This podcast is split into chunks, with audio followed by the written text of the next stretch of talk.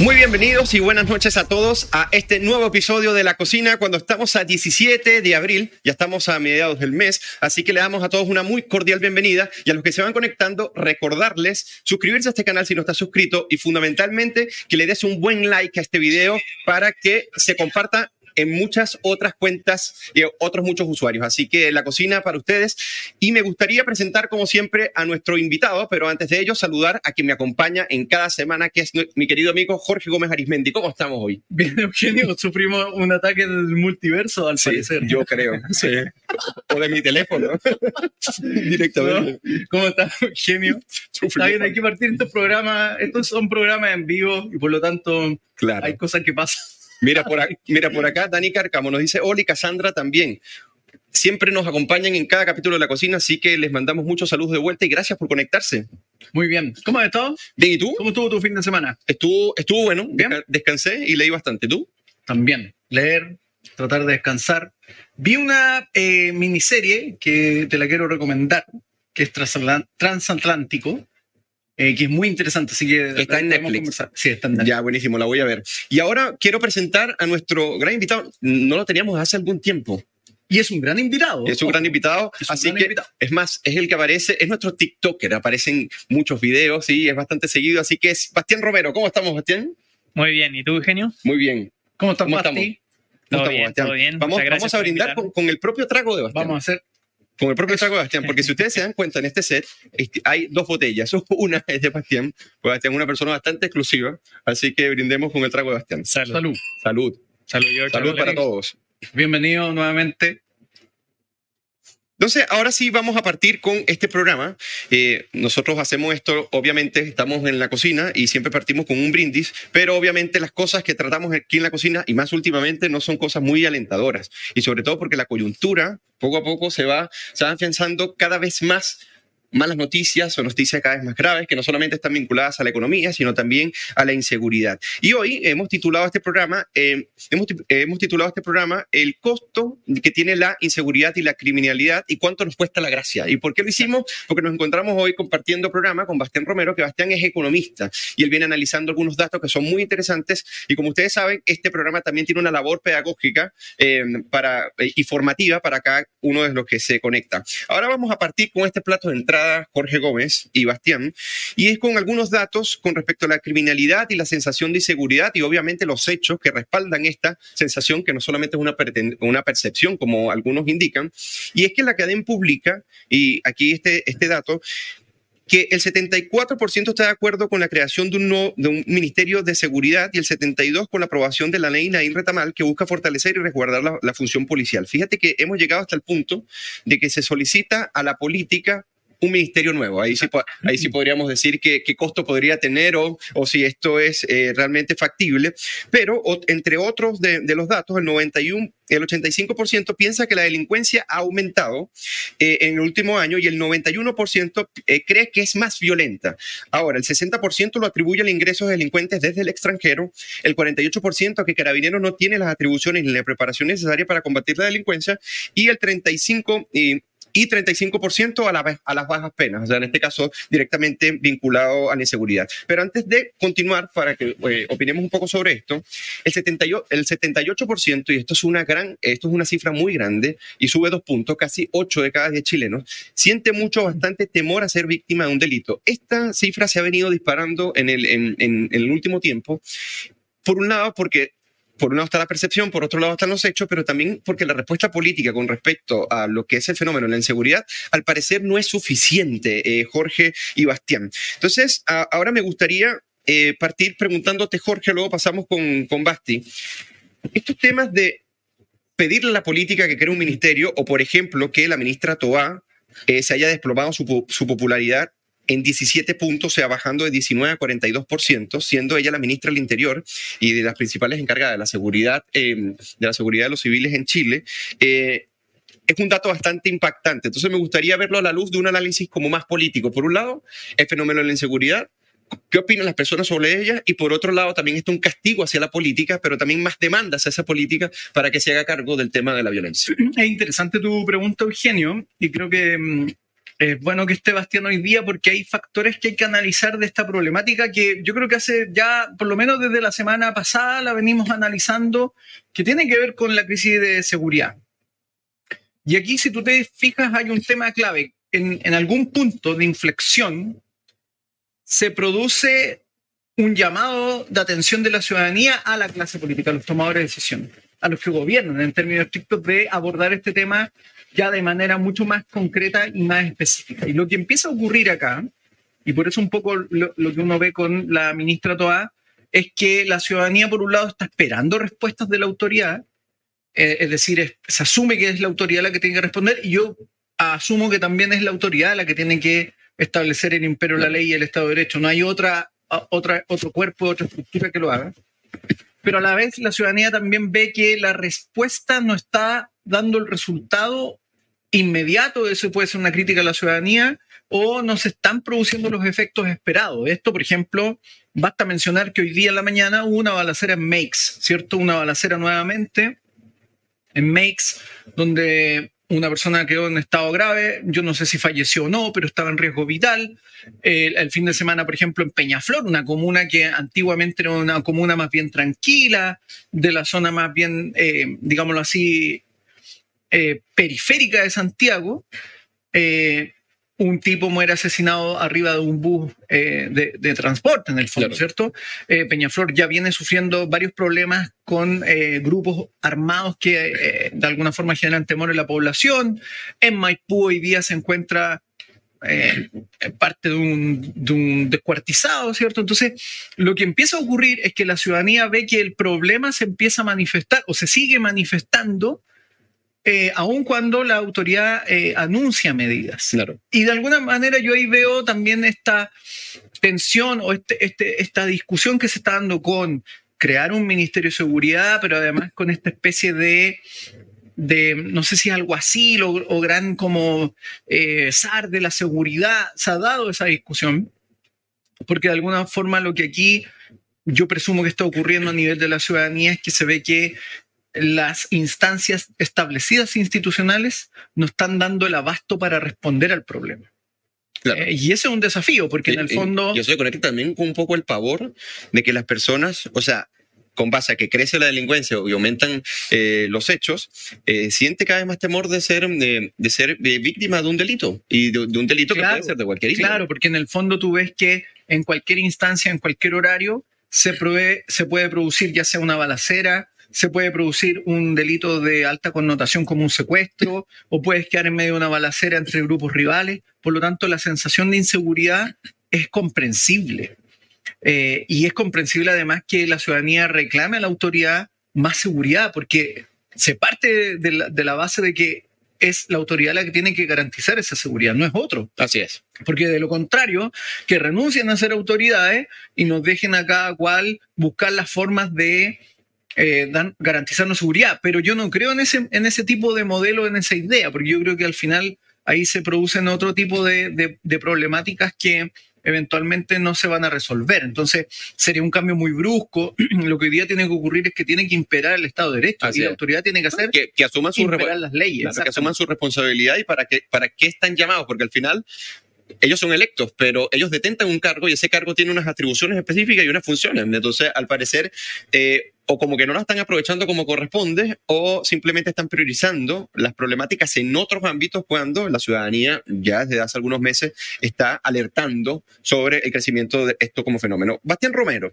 nuestro economista, queremos conversar contigo porque, mira, hay, unos datos, a mí me impresionó mucho, hace un par de semanas, en La Tercera, en el diario La Tercera, eh, se entrevistó a la, ministra del Interior, a Carolina, a Carolina Toa, y ella, eh, el periodista le pregunta lo siguiente, le, le pregunta, se habla de una crisis de seguridad. La califica de esta manera a lo que la ministra responde. La calificaría como un severo problema con los delitos violentos, con la criminalidad violenta. O sea, en este caso no la considera eh, eh, como una crisis, ¿no? No tenemos en general, fíjense, incremento de los delitos. Lo que tenemos es un agravamiento de los delitos violentos. Por decirlo en simple, si sales hoy día a la calle, es menos probable que te asalten respecto a hace 10 años. Pero si lo haces, es mucho más probable que te asalten, que, el asaltante tenga un arma y esté dispuesto a usarla. ¿Qué opinas tú sobre eh, esta frase de la ministra Toa al periodista de la tercera? Sí, bueno, lo que está haciendo aquí la ministra Toa es un poco de una tergivización de los datos, ¿cierto? Porque efectivamente algunos delitos han bajado y otros han subido. Y en general, los delitos de mayor connotación social han bajado desde el 2005 un 20%, según los datos del Centro de Estudios y Análisis del Delito del gobierno. Pero los, los, delitos que más han subido son efectivamente los más graves. Los homicidios han subido un, un 34%, los robos con, con violencia o intimidación un 18%, los robos a vehículos motorizados un 125%, y las violaciones un 47%. Wow. Y los que han bajado son los menos graves, como los hurtos y las lesiones leves que han bajado un 38% y los robos en lugares habitados que han bajado un 48%. Lo que hace TOA es como tomárselo con mucha liviandad, creo yo, porque el año pasado hubieron 960 homicidios, son 4,7 homicidios por cada 100.000 habitantes de Chile que eso, ah, eso hasta hace unos años era 3,1 aproximadamente, ¿no? Claro, ahora estamos en la cifra más alta desde que esto se lleva en registro. Claro, entonces a mí me pareció, Jorge, esto un poco tramposo, porque ya, o sea, tú puedes decir, bueno, en general, pero ¿a qué te refieres en general? ¿Y por qué no asumes que hay algunos delitos que están subiendo? ¿Y por qué dar esa sensación, incluso en el cuerpo de la entrevista se ve? ¿Y por qué no asumir el tema de la crisis de, de seguridad? O sea, dice, no, lo que hay es un severo problema con los delitos violentos. Como siempre hay como, como una, un afán puede ser de tranquilizar a la población, no lo sé, o tratar de respaldar un poco la gestión del gobierno, pero a mí me parece que con los datos que acaba de dar Bastián, que son, eh, son datos muy, eh, muy, muy enfáticos, muy decidores, uno tiene que exigir también de ello un poco más de responsabilidad, ¿no? Lo que pasa es que, y lo que dice Bastián es muy, muy importante en términos del dato, porque de alguna forma lo que ocurre acá es que el gobierno, no solo con el tema de la criminalidad, sino que en otros ámbitos, y lo voy a explicar después, lo que intenta hacer o instalar es la una falacia que podríamos llamar de la normalidad. Es decir, lo que tratan de decirnos es, mira, siempre nos han asaltado, siempre te han asaltado en la calle. Y uno efectivamente, uno podría decir efectivamente el año 1995, 1998 o el año 2002 la posibilidad de que te asaltaran eh, existía en ciertos lugares. Tú, si estabas, por ejemplo, en algún lugar cercano, por ejemplo, al barrio Bellavista y eventualmente ibas luego a tomar el transporte público, existía la posibilidad de que te asaltaran en donde está Crown Plaza o donde estaba el hotel ahí, uno esperaba la micro. Existía esa posibilidad. Existía la posibilidad de que te asaltaran al volver de, de un carrete en Providencia. Existía esa posibilidad en otros lugares. Pero el punto es que eso que existía como algo normal o que existe en cualquier sociedad, incluso en las desarrolladas también puede que te asalten, el cambio tiene que ver con la connotación del delito, es decir, con que el tipo ahora te asalta y eventualmente te va a asesinar sí o sí. Ese es el cambio radical, ese es el giro radical.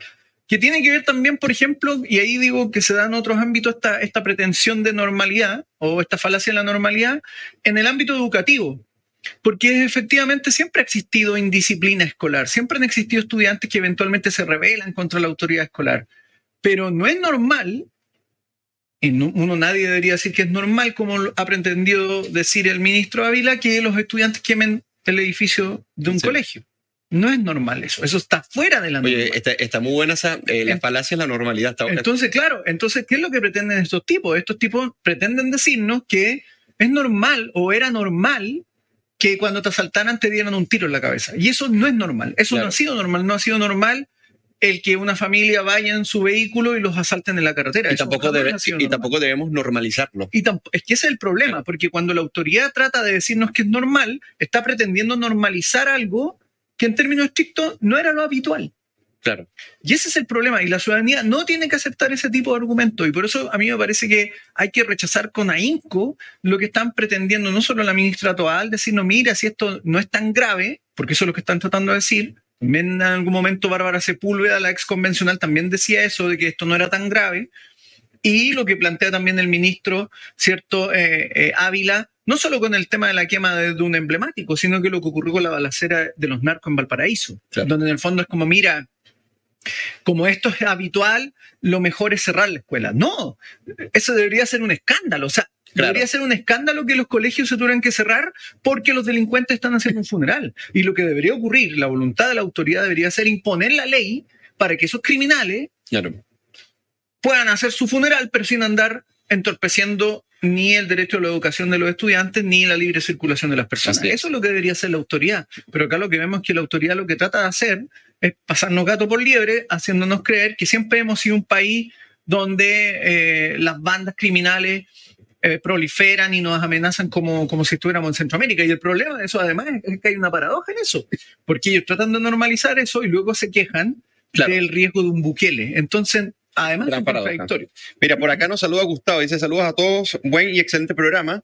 Eh, por acá Cassandra eh, comenta, y poéticamente además aparece el profesor destructor de torniquetes esta vez grafiteando. Es natural hacer la asociación entre el octubrismo y quienes lo apoyaron y el estado actual de las cosas. Asunto que hemos venido tratando, gracias por tu comentario, Cassandra. Y por acá, Francisco Javier Cerda, que se conecta a cada eh, programa a apoyar acá en la cocina. Te saludamos de vuelta. Dice, hola chicos, buen comienzo de semana. Si la clase política se pasa el Estado de Derecho por donde quieren, y en sus discursos eh, lo van dinamitando, ¿qué mensaje se le está entregando al delincuente? Precisamente Y, la, gente lo está percibiendo eh, eh, brutalmente. Ahora, antes de pasar al plato de fondo, ¿cómo ves tú la implicancia de esto? De esta, porque la ministra Toa, y, y de verdad que uno se impresiona de, de la liviandad con la que dicen las cosas. Eh, en tema, en materia de seguridad, y, esto vinculado un poco con la economía, y que una ministra de Estado diga esto frente a una situación que es grave. ¿Cómo lo, o sea, ¿cómo lo ves tú? O sea, ¿cómo, cómo impacta eso realmente en, en, una situación como en Chile, que ya tiene eh, ciertas variables económicas, no se ha venido recuperando como se esperaba y todo este tipo de cosas? Claro, a ver, es que la inseguridad causa problemas económicos, problemas económicos que ya hemos venido teniendo y la inseguridad como viene al alza, los aumenta aún más. Número uno, la inseguridad eh, alza también la incertidumbre que mata la inversión. Y como vienen diciendo ya algunos empresarios, si no hay inversión, no hay creación de empleos. Es así de simple. Y la inversión no pasa si es que hay mucha incertidumbre provocada por la inseguridad. Y segundo, también hay un costo gigante de oportunidad que trae la inseguridad, porque el gobierno tiene que destinar recursos en combatir la inseguridad, ¿cierto? En, comprar em, artículos para las policías, ese tipo de cosas. Y hay varios estudios que dicen eh, que Chile se podría ahorrar anualmente 2 mil millones de dólares en en, lo que gasta actualmente en combatir la delincuencia. Hay otro más antiguo del Banco Internacional del Desarrollo que dice que se podría ahorrar casi un, un 3% del PIB. Wow. Que es mucha plata. Claro. Y todos estos recursos en realidad podrían ir a, construir escuelas, a, la salud o al fomento del emprendimiento, a cosas que ayudarían a crecer la economía y a disminuir la tasa de pobreza.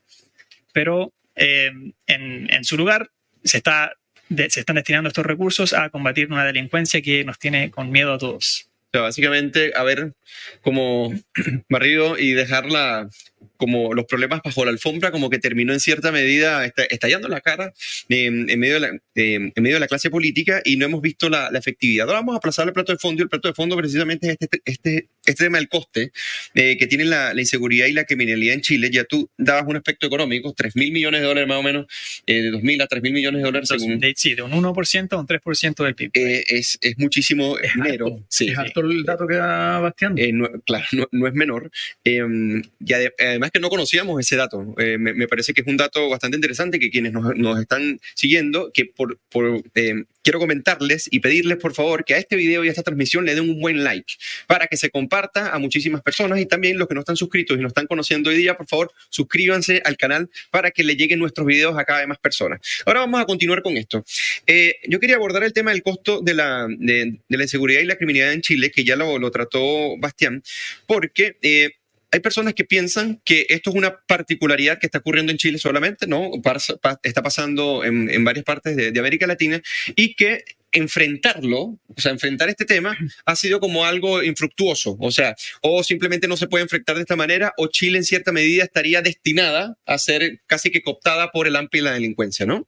Eh, pero resulta, bueno, Basti vivió en Nueva York y a mí me gustaría que, nos comentara en cierta medida su experiencia, porque ¿qué pasa en Nueva York en los años 90? Bueno, esto es bastante conocido, el alcalde Giuliani eh, se encargó de enfrentar en cierta medida la mafia ¿okay? a, la, asociación de la mafia y cómo la mafia operaba. Era, era difícil poder eh, asociarlos y poder eh, llevarlos a la cárcel en, grandes grupos. Entonces Giuliani eh, con cierto ingenio lo logró, pero hay, hay, una historia bien, bien particular que es la historia de la, la conversación de, de, William Bratton con el alcalde Giuliani, donde lo llama, siendo jefe de la policía de Boston, para poder enfrentar el, el, el crimen en Nueva York.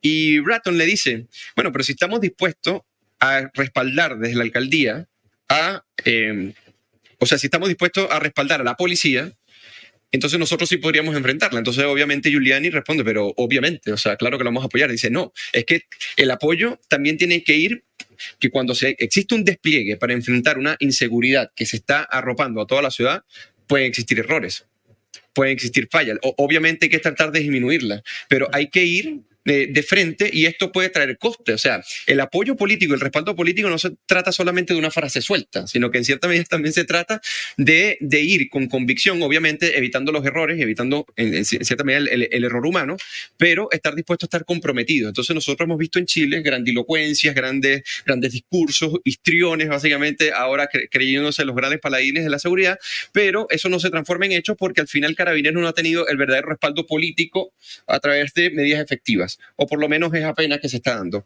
Tú que viviste en Nueva York, ya más, más hacia acá, obviamente mucho después de los 90, los 90 menos que estabas naciendo, Bastián, eh, ¿Cómo fue el tema? Porque Nueva York era muy insegura, estaba tomada por mafias, por criminalidad, por drogas, y de repente la ciudad cambió y se hizo otra vez una especie de, esplendor en Estados Unidos. Sí, por supuesto. Hoy en día Nueva York es una ciudad muy segura, pero en los 90 o los 80 eso no era así y las partes más turísticas que tiene Nueva York hoy en día, como Bryant Park, Central Park o Grand Central, tienen, eh, ahora hoy son muy seguras, pero en esa época tenían mucha criminalidad. Y todo esto cambió gracias a un académico, un criminólogo que se llamaba George Kelling.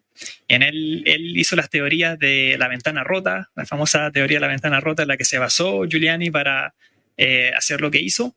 Cuéntanos, eh, cuéntanos que eso está muy interesante. Dale, vamos.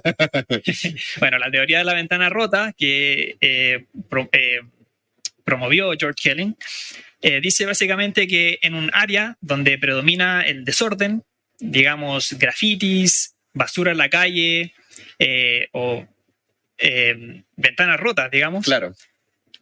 los criminales van a actuar con mayor probabilidad en esas áreas porque ahí es donde sienten que tienen menos chances de ser capturados, ¿cierto? De ser pillados por la policía.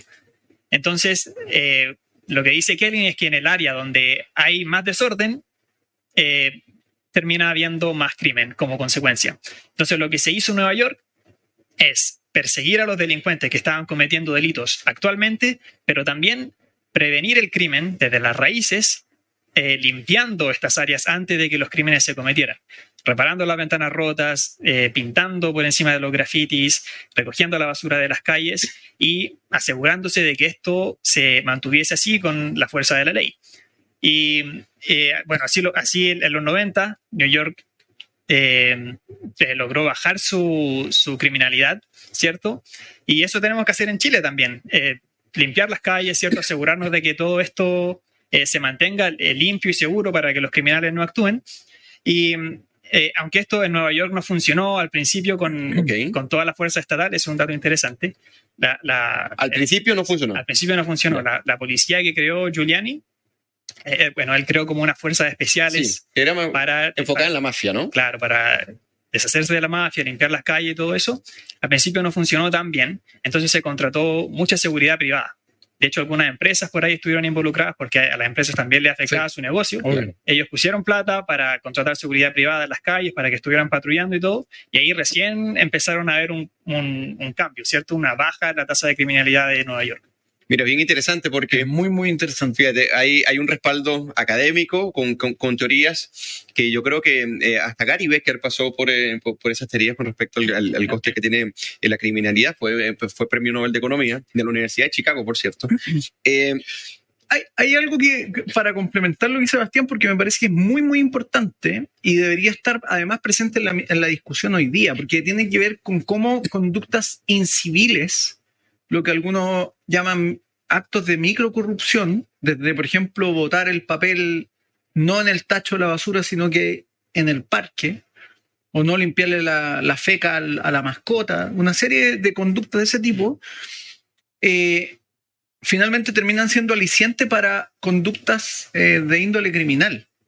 Eh, y esto, por ejemplo, uno lo puede ver también cuando se analiza el cómo, por ejemplo, un espacio público como una plaza empieza al ser de alguna forma dañada, empieza a ser ocupada por los criminales como un lugar más bien controlado por ellos. Entonces, eh, es importante lo que, lo que dice Bastián, porque de alguna manera acá también vemos cómo eh, esta, esta micro corrupción le abre la puerta finalmente a conductas más corruptas y, luego se hace más difícil la tarea de, de las vigilancias. Y ahí el rol de las vigilancias privadas también es importante. Esto no se puede desdeñar.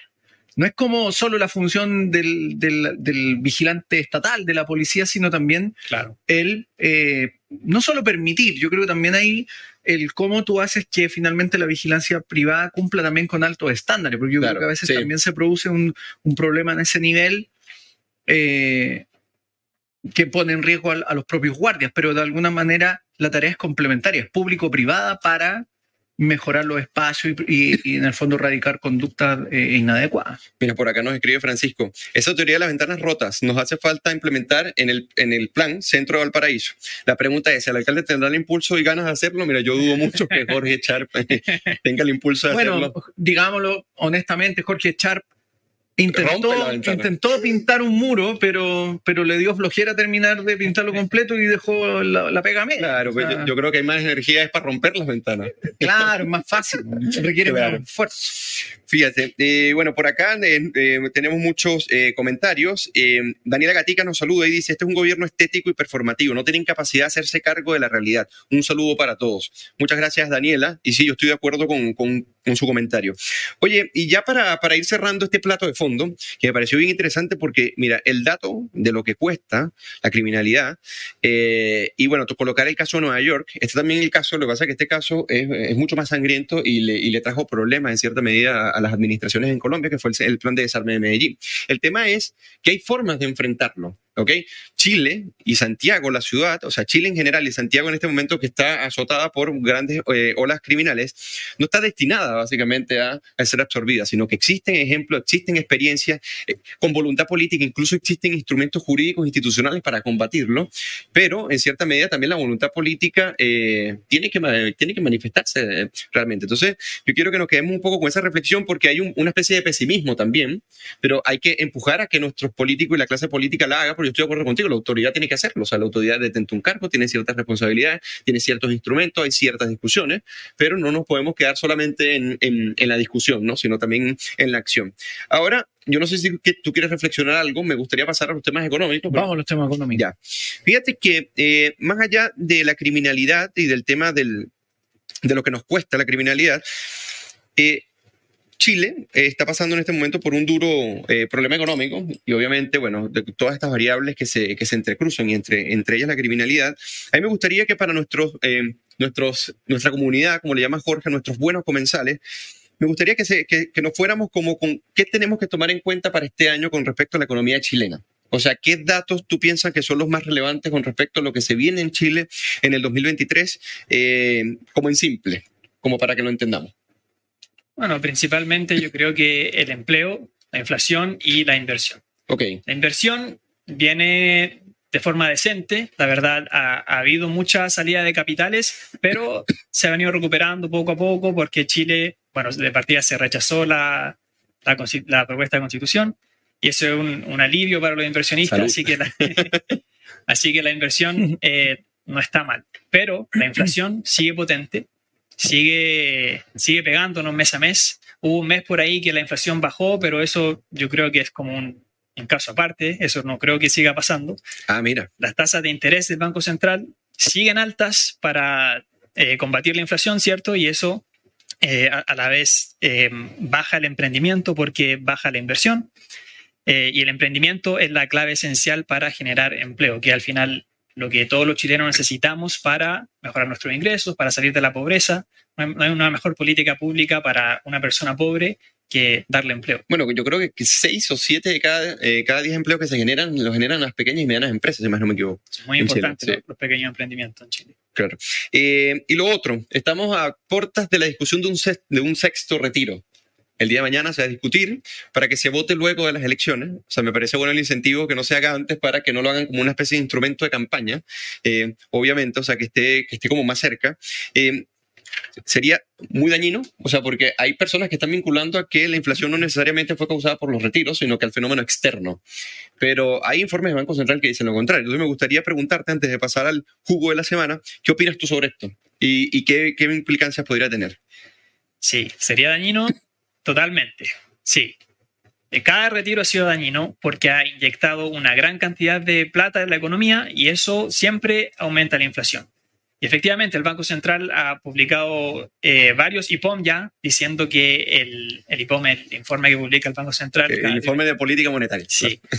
Y ahí dice eh, que la inflación ha sido eh, causada en, un, en dos tercios por los retiros y también por las políticas del gobierno eh, como el IFE y, todas estas políticas durante la pandemia que causaron que hubiera un aumento en la masa monetaria de Chile.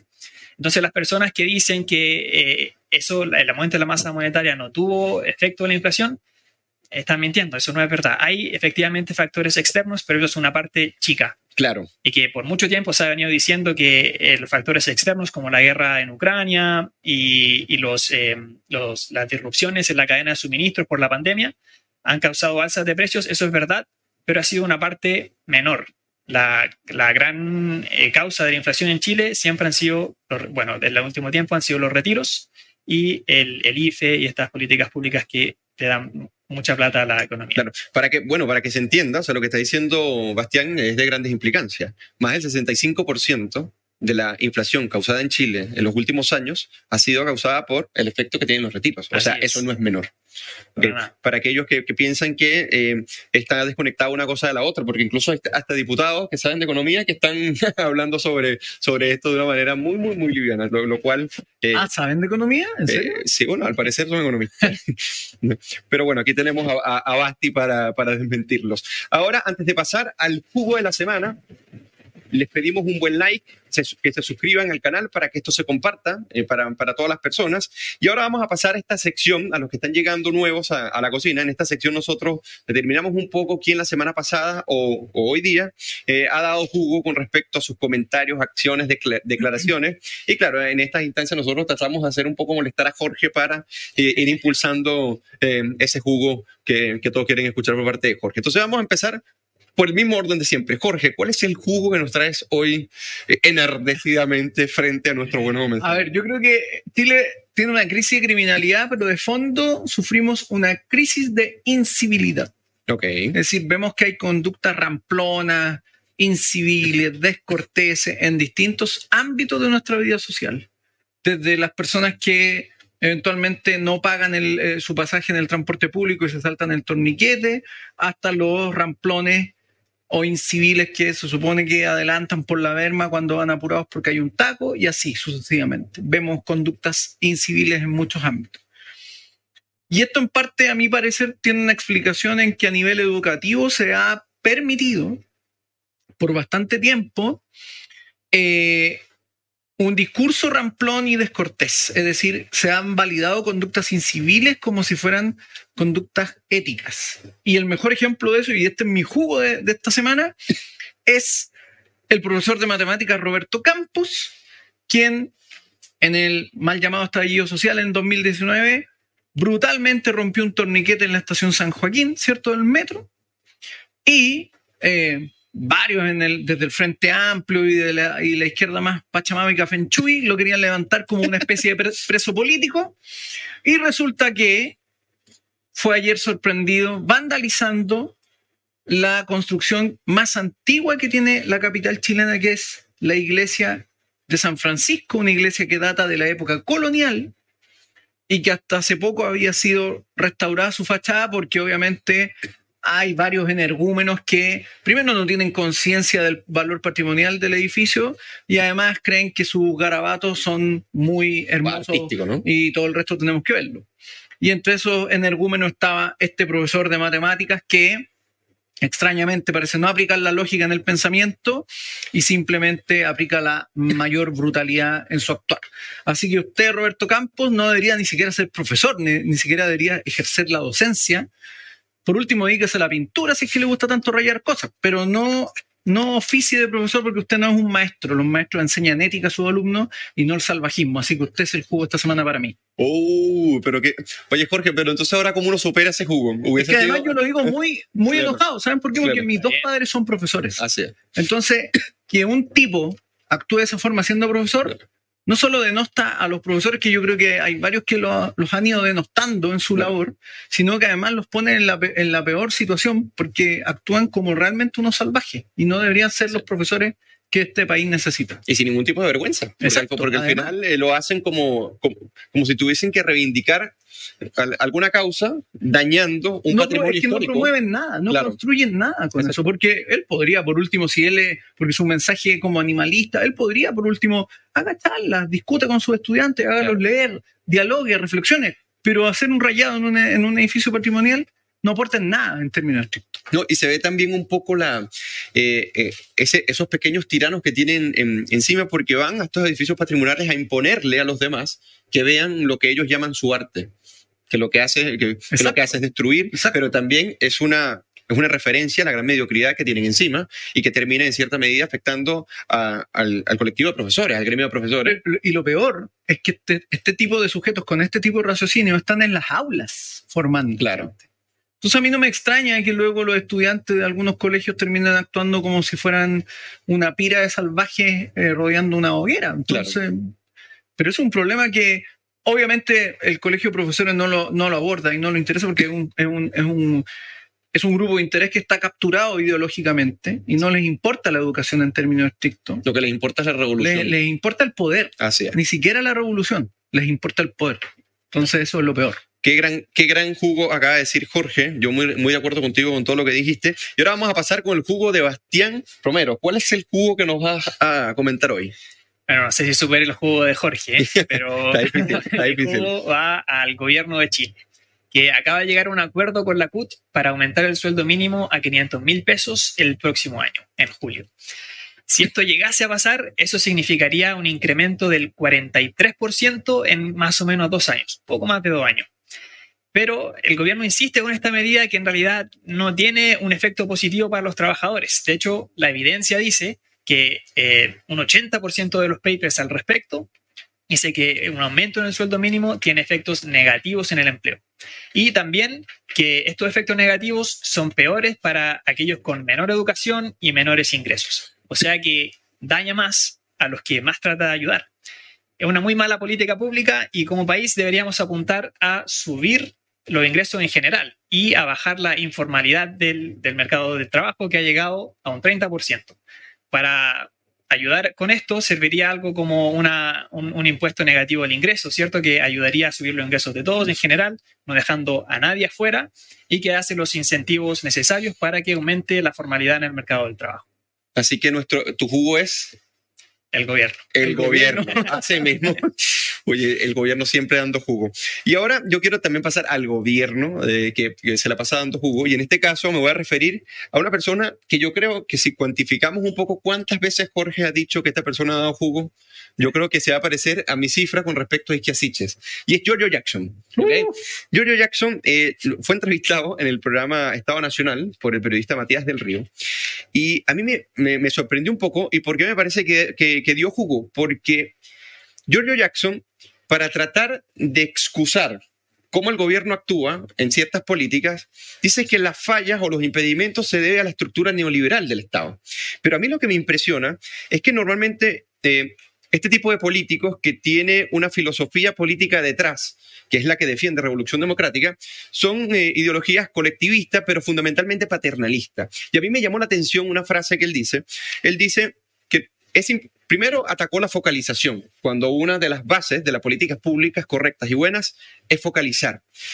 Y lo segundo, porque eso lo nombró como una de las características de las instituciones neoliberales, y lo segundo es que él, para él no puede ser posible o concebible que la carga de la responsabilidad con respecto a, solicitar ayudas recaiga en la sociedad porque eso tiene que ser automatizado básicamente por el Estado y la sociedad en este sentido debe quedarse prácticamente en nada. O sea, esta, esta comunicación que podría existir con respecto a los subsidios, a los, eh, subsidios las políticas sociales para la ciudadanía, él dice, la carga no puede estar en lo absoluto con respecto a la familia, sino que tiene que estar en el Estado y es el Estado que tiene que garantizarla. Uno podría decir, pero obviamente el Estado podría garantizar en, cierta, en ciertas situaciones de vulnerabilidad y de eso nosotros estamos eh, muy de acuerdo. Pero otra cosa es decir que nadie tiene más responsabilidad que el Estado con respecto a ellos. Y esto refleja obviamente su, eh, su tipología con respecto al paternalismo y como un Estado omnipresente es el que debe hacerse cargo de las vidas de todas las personas. Entonces, a mí me parece que eso es parte de un jugo. Y para terminar este Muy jugo... bueno tu jugo, Eugenio. Ya lo vamos a comentar. Y a mí me parece que Diego Ibáñez, que es diputado, y el presidente de Convergencia Social, que es el partido político eh, eh, de, Gabriel Boric, eh, cuando se habló y cuando se dijo, bueno, que esta generación básicamente no hay que pedirle que estén preparadas para gobernar, porque nunca han gobernado, él dijo, escucho estas faltas de autoestima de que no estábamos preparados y es el Estado neoliberal el que no lo está. Entonces llega un momento que ellos no tienen la culpa en absolutamente nada ni Giorgio Jackson em, por, por, las varias cosas que, por varias cosas que ha hecho, sino que también es una especie de excusa. Es el Estado neoliberal. Nosotros siempre queremos avanzar, pero como dice el propio presidente Gabriel Boric, nosotros estamos mucho más adelantados de nuestra sociedad y las instituciones de hoy en día. Entonces, la institución de hoy en día no puede absorber aquel genio y aquella clarividencia que ellos tienen y quieren expresar para poder garantizarle a Chile eh, lo que supuestamente, según ellos, necesitaría. Así que me parece que este jugo es para los dos, para Giorgio Jackson y para Diego Ibáñez. No solamente por la irresponsabilidad, sino por la falta de madurez política al asumir las responsabilidades y por llamar neoliberalismo a cualquier cosa, que son cuestiones básicas para los hombres de Estado, que es la focalización, eso no tiene nada que ver con un principio neoliberal, y por otro lado, para que se asuma la sociedad no como pequeños niños que tienen que ser tutelados y abrazados por la figura de un padre eh, paternalista a través del Estado y dirigido por ustedes, distribuyendo los impuestos de las otras personas, sino que por el contrario siempre tenemos que hablar de la responsabilidad personal y las libertades individuales para poder enfrentar eh, estas dinámicas y esta situación. Así que el jugo es Giorgio Jackson y Diego Ibáñez. No es primera vez que Giorgio Jackson muestra su fatal arrogancia. Tiempo atrás me acuerdo en la discusión con respecto al tema del de la reforma educacional, también él planteaba que de alguna manera los padres no tenían la suficiente información para tomar una buena decisión al momento de elegir las escuelas y que por lo tanto tenía que hacerlo el Estado. Obviamente el Estado también es manejado por sujetos, donde hay sujetos como Giorgio Jackson, que además tiene una visión muy arrogante del resto, donde todo el resto seríamos unos imbéciles incapaces de tomar decisiones. Y él, en cambio, en su visión ingenieril tendría toda la información disponible para tomar mejores decisiones que nosotros mismos sobre nuestras propias vidas. Ese es el nivel de arrogancia que tienen estos sujetos. Y eso los hace peligrosos, porque eventualmente en ese afán, obviamente no van a dudar, en actuar eventualmente de manera autoritaria.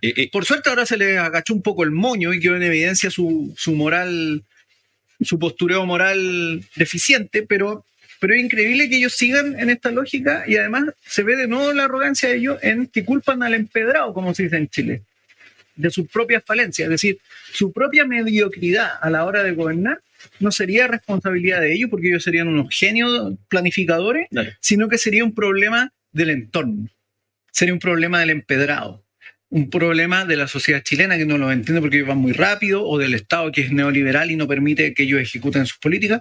O sea, bajo cualquier punto de vista, ellos nunca se equivocan y nunca están en el error. Y eso yo creo que denota claramente su, nivel de arrogancia, que es muy peligroso. muy bueno. Muy bueno que hayas, hayas abordado el tema de la arrogancia, porque es arrogancia eh, ver esto. Y al final uno termina viendo, y yo no sé qué, qué piensan ustedes, bueno, por acá nos comenta. Eh, por acá dice Giorgio y sus cantiflas, dice Dani Cárcamo. Por acá, excelente análisis del jugo de Giorgio.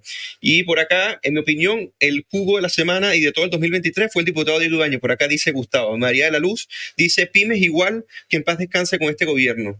Eh, disfruten los votados y los que votaron por Boric. Bueno, eh, eh, bueno las, las, pymes se han visto sustancialmente afectadas. Ahora, bueno, ya hemos terminado la, la, sección del jugo de la semana, me gustó ese análisis que hiciste, Jorge, porque los conectaste con otros jugos que da George Jackson, y yo quería finalizarlo con, entonces el neoliberalismo en cierta medida sería, o sea, si nosotros analizamos bien esto, las limitancias a, sus pretensiones arrogantes de querer coparlo todo a la sociedad civil a través de lo que ellos llaman ayuda, ¿no? A través de lo que ellos llaman... Eh, los buenos proyectos para solucionar los problemas de Chile. Y además son un revolucionario muy penca, digámoslo así, literalmente, porque en el fondo lo que están diciendo es, miren, nosotros somos súper revolucionarios, pero el terreno tiene que estar preparado, allanado para que nosotros hagamos nuestra producción. O sea, más encima son flojos hasta para eso, entonces no. ya, perfecto. Ahora vamos a pasar al bajativo. El bajativo, para quienes están conectados y que todavía no le han dado like a este video y que todavía tienen la oportunidad para que se comparta para muchas personas más, el, el bajativo es donde nosotros recomendamos series, películas. Por cierto, eh, Jorge recomendó eh, una serie al inicio que se llama Transatlántico, así que la voy a ver y la vamos a comentar acá en la cocina. Vamos a recomendar algunos libros, papers, alguna obra teatral eh, o, alguna incluso canción eh, que, haga referencia a lo que venimos hablando. Así que vamos a empezar. ¿Qué vas a recomendar hoy a nuestros buenos comensales, Jorge Gómez Arizmendi? Bueno, a propósito de la educación, yo creo que la educación no es solo la instrucción y la educación, a mi parecer, no solo en Chile, en general en las sociedades modernas, ha perdido una impronta eh, formativa clave, ¿cierto?, en términos de ética. Entonces quiero recomendar un autor que aborda este tema que es un, filósofo español que es Gregorio Luri. Eh, y este es un libro que él escribió hace poco que se llama El deber moral de ser inteligente. Y el ser inteligente no implica solo ser bueno para las matemáticas como, como probablemente Roberto Campos, sino que además usar la inteligencia para cosas constructivas. Y eso implica actuar de manera correcta, ¿cierto? De manera ética. Eh, y él aborda aquí en varios ensayos el tema de la educación y cómo ese deber de moral de ser inteligentes implica de alguna forma, además, no ser arrogantes creyendo que tú tienes la verdad revelada, sino que más bien actuar con, una humildad. En, ese sentido, eh, Luri de alguna forma sigue a la escuela de Sócrates, ¿cierto? Sócrates es muy consciente de su propia ignorancia, más bien se sitúa desde la pregunta hacia, hacia las cosas. Ese también es un tirón de oreja a los, a los libertarios, a los, libertarios de derecha, que a veces también asumen como que tienen una verdad revelada. Yo creo que aquí él lo que plantea es más bien situarse desde una humildad y un escepticismo que nos permite crecer. Eh, y me parece que eso es clave porque a nivel de las escuelas también eso estamos al debe. Estamos en este país estamos al debe con eso. Eh, él tiene otro libro además muy interesante que se llama La escuela no es un parque de atracciones, donde también de alguna manera vindica el rigor en, el tema de la educación. Y el rigor es muy importante en nuestra vida diaria, ¿cierto? Cuando para los trabajos, para los deportes, para nuestras relaciones personales, el ser riguroso eh, y el respetar ciertas normas es clave para que podamos vivir mejor, o si no, volvamos a, la, las cavernas y vivamos simplemente como salvajes. Y yo creo que eso, de alguna forma, no es el propósito, sino que al contrario es formarnos de, formarnos de una manera más adecuada. Así que recomiendo este libro de Gregorio Luri, El deber moral de ser inteligente, para que lo lean y puedan discutirlo, porque eso es lo, claro. Qué gran autor acaba de recomendar Jorge. Y yo les voy a recomendar eh, nosotros en, la fundación tenemos un podcast que se llama En el fin del mundo, que lo dirige Rafael Rincón, y entrevistó a, Gregorio Luri y, se explayó sobre estos temas. Y a mí me parece sumamente interesantísimo, incluso con respecto a los teóricos de la educación, creo que ha sido uno de los más acertados en la crisis de la educación en Occidente actualmente. Y justamente por lo que tú dices, porque se quiere hacer de la educación como una especie de espectáculo en la cual las personas se diviertan más que aprendan, porque piensan que la diversión en sí misma puede generar un mayor aprendizaje. Pero él dice, no, hay que enfrentarse con el conocimiento. El conocimiento tiene sus implicancias, tiene, pide sus niveles de concentración. Entonces, eh, pide romper paradigmas y eso no necesariamente es diversión por la diversión. Exacto. Entonces, Gregorio Luri, eh, gran referente, así que recomendado también este podcast si quieren introducirse a estos libros que Jorge recomienda. Ahora vamos con el bajativo de Bastián Romero. ¿Qué nos vas a recomendar a Bastián Romero? Bueno, yo hace una semana tuve la suerte de viajar a Colombia y me compré este libro, El mapa criminal de Colombia, por Ariel Ávila. Este libro trata sobre la evolución del crimen en Colombia después de que cayeron las FARC o el terrorismo en Chile.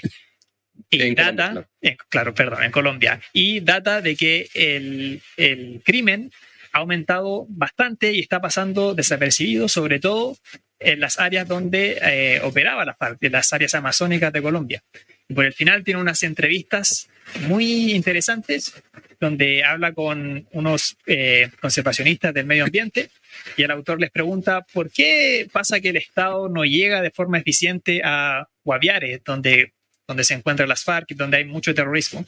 Y esta, estas personas responden, bueno, es porque el Estado tiene eh, políticas públicas de conservación del medio ambiente y al mismo tiempo tiene políticas extractivistas de, eh, de, recursos naturales de esas zonas. Entonces terminan confundiendo a los gobernadores y a los alcaldes de esas zonas y el Estado como que no haya qué hacer.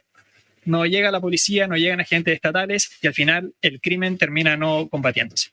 Oye, Así que muy recomendado para ver los datos sobre el crimen en Colombia. Excelente. Te felicito por tu recomendación, Basti, porque de hecho yo creo que ese tipo de lectura eh, yo no soy quien te puedo dar una tarea, pero en el fondo hacer una reseña de eso sería muy importante porque a mí parece la experiencia de lo que tú cuentas es clave para tener presente lo que se haga acá en Chile, por ejemplo, en el caso de la Araucanía. Esa es una situación que crítica. Está ahí el sartén caliente y nadie lo quiere tomar por el mango. Y sin embargo, yo creo que esas experiencias deberían ser una, una buena referencia para no cometer los errores que eventualmente se cometieron en Colombia después del desarme.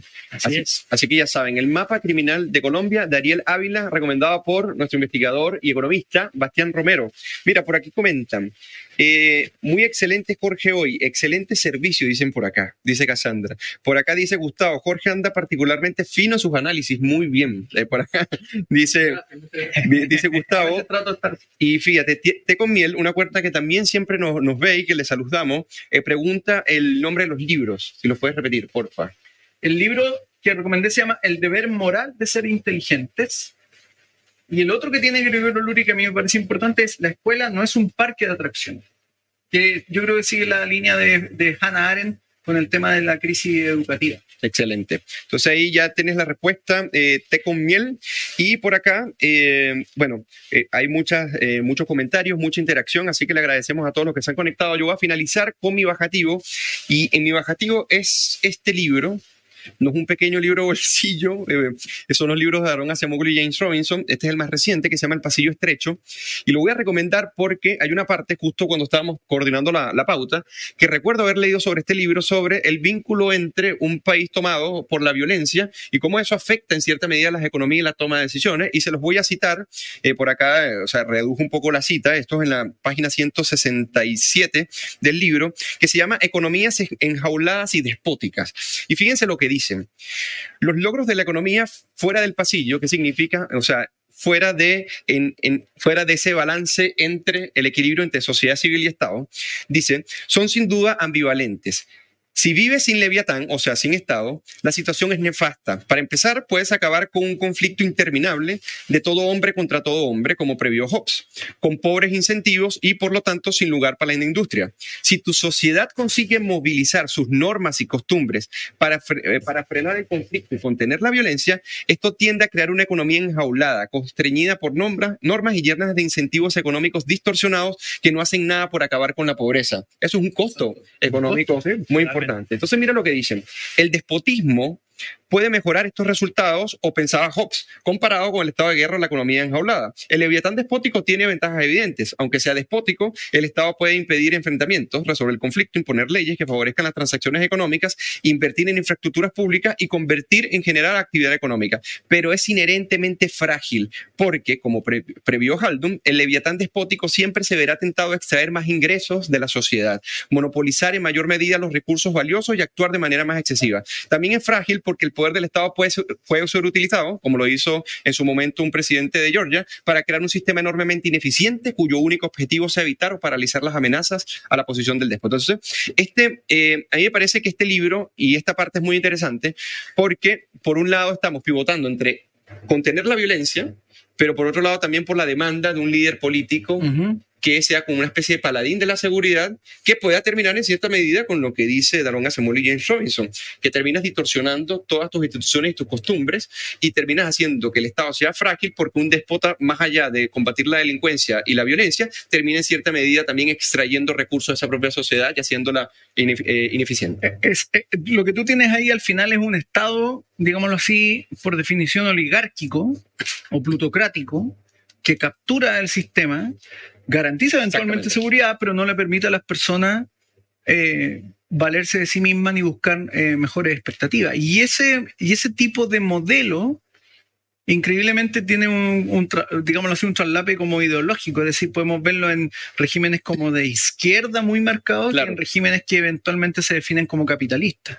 Y ese es un problema, porque De hecho, ahí estos autores de alguna forma advierten ese problema de que este no es un tema de derecha o izquierda, es un tema de cómo claro. Eh, en, la, en la garantía del Estado de Derecho tú tienes que permitir que la gente no dependa exclusivamente del Estado y pueda forjarse su propio destino de manera segura. Eso es lo que Así es. Sí, incluso ellos dicen, bueno, también es limitado, o sea, el Estado despótico, por dice, bueno, un Estado despótico obviamente te puede garantizar eh, monopolizando todas las armas y persiguiendo la violencia, pero dice, también es limitado cuando trata de afianzar un crecimiento económico duradero, duradero porque no activa y promueve los aspectos más productivos de la sociedad, su capacidad de funcionar libremente, entre otras. Entonces, eh, hay muy buena evidencia en este libro. A mí me parece que este libro incluso en cierta medida es mejor que el anterior porque eh, incluye aspectos de cultura política que a mí me parece que están ausentes en el anterior. Así que se los recomiendo enormemente, los libros de Gregorio Luris y el de Ariel Ávila. Así que vamos a despedirnos. Eh, de y este ojo, está todo muy relacionado. en las recomendaciones, a mí parece, está todo muy relacionado. Eh, no son temas que están parcelados uno respecto al otro, sino que hay una relación muy eh, notoria eh, en lo que se recomendó. Así que creo que estuvimos muy bien. Sí, tú, fuiste, tú, fuiste al origen del tema. ¿Qué está pasando con la educación de los jóvenes y, cómo se ha ido, como estamos al debe, hacia una especie de estado de incivilización? Y a mí me parece que eso es, eso es clave. Por otro lado, Basti tocó cómo, se, cómo creció la criminalidad en un país que estuvo azotado por ella por mucho tiempo, por los narcos, por la guerrilla y por la delincuencia común. Y por otro lado, ¿qué dicen los expertos economistas con respecto a la evidencia internacional de qué pasa cuando comenzamos a demandar estados despóticos para combatir la violencia? Por un lado, que tiene consecuencias para la economía porque su Estado, a pesar de que se vea fuerte, es frágil. Es frágil. Así que aprovechemos nuestra democracia, aprovechemos nuestras normas, nuestra institucionalidad para enfrentar la delincuencia y no vayamos por experimentos que posiblemente nos puedan llevar a una deriva que de la cual difícilmente podríamos salir. Así que muy buenas noches. Yo estoy de acuerdo contigo. Hicimos hoy un muy buen programa, Bastián. Te felicito. Así que esperamos tenerte muy pronto, Bastián Romero, Jorge Gómez. Que tengan buena semana también los comensales. Buena semana para todos. Gracias, Bastián, y nos vemos. Que disfruten la vida. No se pierdan la cocina el próximo lunes, así que nos vemos. Nos vemos.